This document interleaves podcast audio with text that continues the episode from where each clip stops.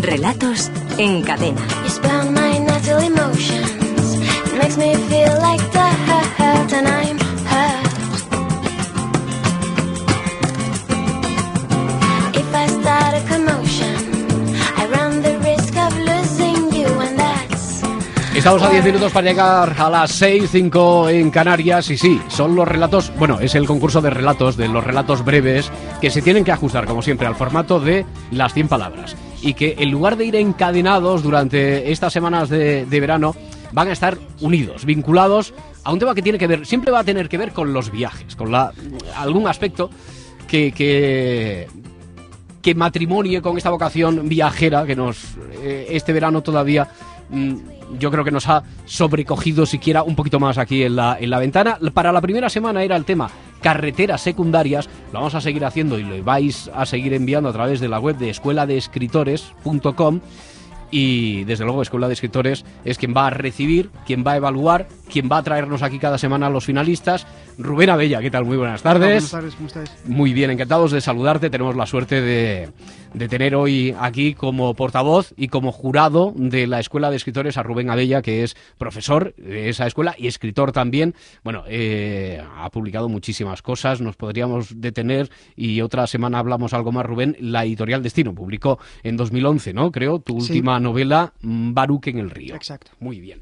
Bueno, pues eh, eh, nos hemos encontrado en una situación algo atípica esta semana, primero, porque hemos cambiado mm, eso que os decíamos de la metodología, porque hemos tenido, y habéis tenido por lo tanto, menos tiempo. Aún así han sido 185 los relatos que, que habéis recibido desde el lunes que anunciamos hasta ayer mismo, hasta el miércoles. Sí, la respuesta la verdad es que ha sido rapidísima y tengo que decir que con una calidad muy, muy alta y se ve, bueno, es una confirmación más de que el microrelato es un género que a la gente Sí. le gusta no solamente leer, sino también escribir, lo cual es muy bueno. Ujú. Bueno, para que no se nos vaya a olvidar, para la próxima semana, a partir de la próxima semana y durante todo el verano, nos vamos a encontrar con Escuela de Escritores y con este concurso de relatos los miércoles, a esta hora, pero los miércoles. Por lo tanto, tendréis tiempo y para la próxima semana con el tema las motos. Con el tema las motos hasta el sábado a las 6 de la tarde en escueladeescritores.com, que después durante la semana sois muchos los que nos preguntáis, bueno, ¿y esto a qué correo del programa lo enviamos? No, a través de la web escueladeescritores.com. El que creo que no tiene ninguna duda al respecto es uno de nuestros finalistas, al que ya podemos saludar. Fernando Martínez, ¿qué tal? Buenas tardes. Pues muy bien, buenas Bueno, tardes. eh, bueno, enhorabuena, mm, enhorabuena que ya has recibido por parte de este programa y de parte de Escuela de Escritores en más de una ocasión, por eso decía yo que no debes tener ninguna duda, porque tú llevas, llevas la cuenta de cuántas veces has quedado finalista ya aquí en diferentes ediciones, Fernando. Sí, sí, la llevo, la llevo. No, no, yo no he quedado demasiadas, ¿eh? Ah, no, ¿cuántas? El- no, el año pasado quedé finalista semanal y llegué Hmm. a la final anual. Sí, bueno. Pero casi casi era un novato escribiendo microrelatos, o sea que Hmm. fue todo un acontecimiento para mí. Bueno, Fernando tiene 45 años, es de Barbará del Vallés, en Barcelona, y, y tú trabajas como ilustrador y diseñador gráfico, Fernando. Sí, Ujú. sí, sí. Bueno, y, y que eh, escribes, aparte de para los concursos estos que os proponemos desde la ventana y en Escuela de Escritores, eh, sueles escribir así con, con cierta disciplina mm, o muy Lo esporádicamente. Intento, lo intento siempre que puedo. Mira, la verdad es que eh, antes escribía más largo. Hice un curso hace un año y medio, sí, de, de microrelatos y a partir de ahí, pues mira, parece que me abdució el género, ¿no? Bueno, Y desde pues entonces solo escribo cortito. sí, sí, que sí. ya me ha ido bien, ¿eh? Porque Mm. antes me, me extendía seguramente más de la cuenta. Claro, pues nosotros te agradecemos muchísimo el que sigas ahí intentándolo durante varias semanas, igual que hace, por cierto, Paloma Hidalgo. Paloma, ¿qué tal? Muy buenas tardes. Hola, buenas tardes, ¿qué tal? Es nuestra segunda finalista, 49 años, de Madrid, estudió químicas, pero trabaja como... Como ama de casa. Como ama de casa, muy bien. Eh, aficionada también a la pintura, además de a la literatura, ¿verdad, Paloma?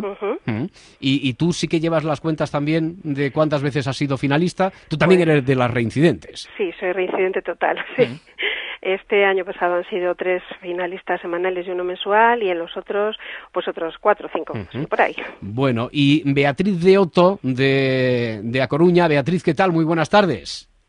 Hola, buenas tardes. A ver, de A Coruña, pero que vives en Oviedo desde pues, prácticamente toda la vida, Beatriz. Eso es, Sí. casi estudiana. ¿Tú a qué, a qué te dedicas? Eh, soy profesora de matemáticas. Ujú. ¿Y ahora trabajas?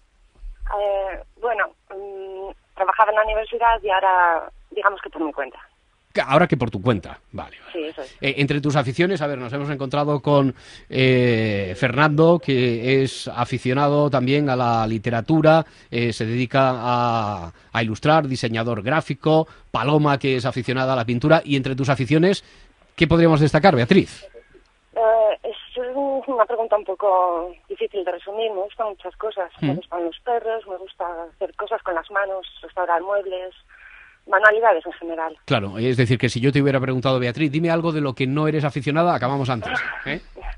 Sí, puede ser. Bueno, pues enhorabuena ya a los tres, Beatriz, Paloma, Fernando. Vamos a empezar escuchando el relato de Fernando. Lleva por título Conjuro de Libertad.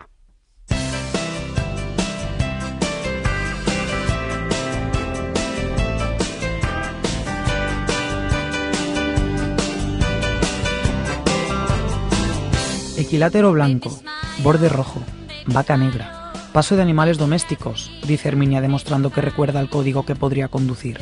Una vaca sobre el asfalto pone a prueba los reflejos del marido. Herminia sonríe ante el ciervo del siguiente triángulo. Animales en libertad, afirma satisfecha.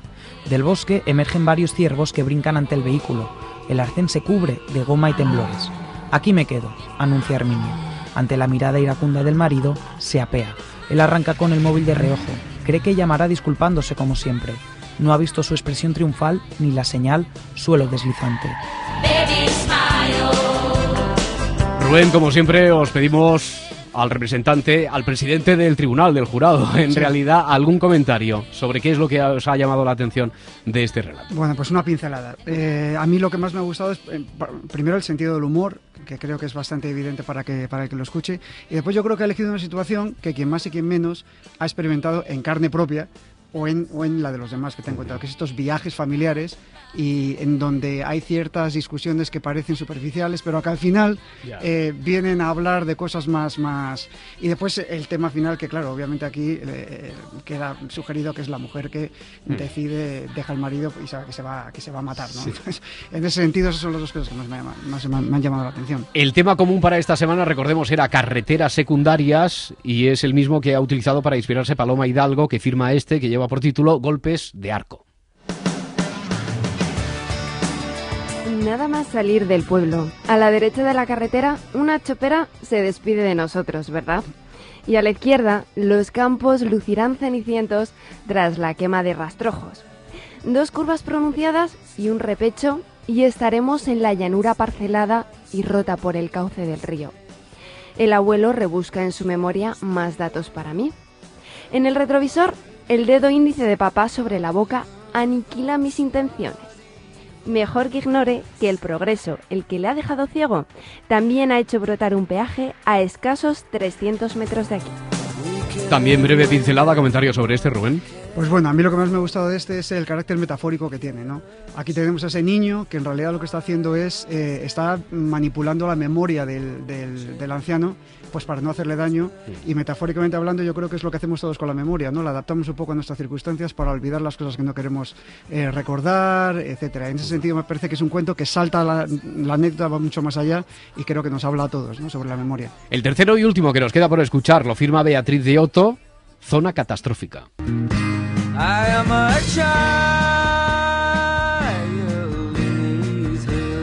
No hay manera de quitar las manchas de sudor del asiento. Debí poner una camiseta antes de salir y de paso evitar que los muslos se me quedaran pegados a la tapicería después de tantas horas conduciendo sin apenas mover las piernas. Se hace aburrido sin tráfico, pero al menos he podido mantener un ojo en el indicador de gasolina. La última estación de servicio ya había sido saqueada y no sé a qué distancia está la próxima. He hecho bien apagando el motor. Detrás de una pelota siempre va un niño y lo esperaré cuanto haga falta.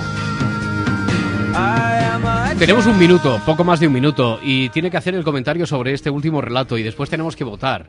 Yo creo que es mejor añadirle algo de suspense si Rubén se puede quedar con nosotros y después del boletín informativo ya resolvemos. Eh, Encantado. mientras, eh, un comentario sobre este tercero de Bueno, Beatriz. en este yo diría que lo que más me ha interesado es lo que no se cuenta, que es lo que está, el, el mundo que está fuera de la, de la historia, ¿no? Que es un poco, a mí me recuerda un poquito a esto de la carretera de Cormac McCarthy, ¿no? De la película, este mundo un poco apocalíptico, que es lo que más sugerente me ha parecido. Bueno, pues de momento, además así los oyentes tienen posibilidad para ir pensando sobre si el elegido finalmente va a estar entre el que ellos habían considerado el favorito y además así tenemos tiempo para recordar que para la próxima semana eh, tendremos el encuentro con Escuela de Escritores, relatos que podéis enviar con el tema Las motos hasta el sábado a las 6 de la tarde a través de escueladescritores.com. Nada, si va a ser cuestión de en cinco minutos volvemos y resolvemos.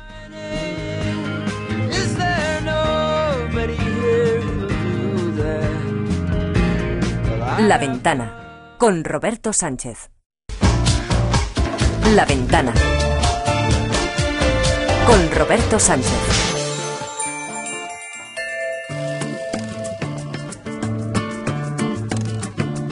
Y el concurso de relatos con Escuela de Escritores, escueladescritores.com. Hoy nos acompaña Rubén Abella, que ya hemos tenido oportunidad, al que ya hemos tenido oportunidad de saludar, del que ya hemos escuchado el comentario de lo que al jurado, el jurado de Escuela de Escritores, le ha parecido cada uno de los relatos, relatos de Fernando, Paloma, Beatriz, que seguís por ahí, ¿verdad? Sí. Bueno, eh, yo no sé si vosotros erais conscientes, pero habéis superado una prueba. Ya podéis decir desde hoy que tenéis los nervios de acero. ¿eh? Porque eh, yo imagino que a la intranquilidad, por no decir al nerviosismo, que, que mm, desde luego invita una situación como esta de ser finalista en la historia de los relatos. Encima le hemos añadido algo más de suspense. Bueno, Beatriz, así has tenido más tiempo para reflexionar. ¿Cuál es tu voto?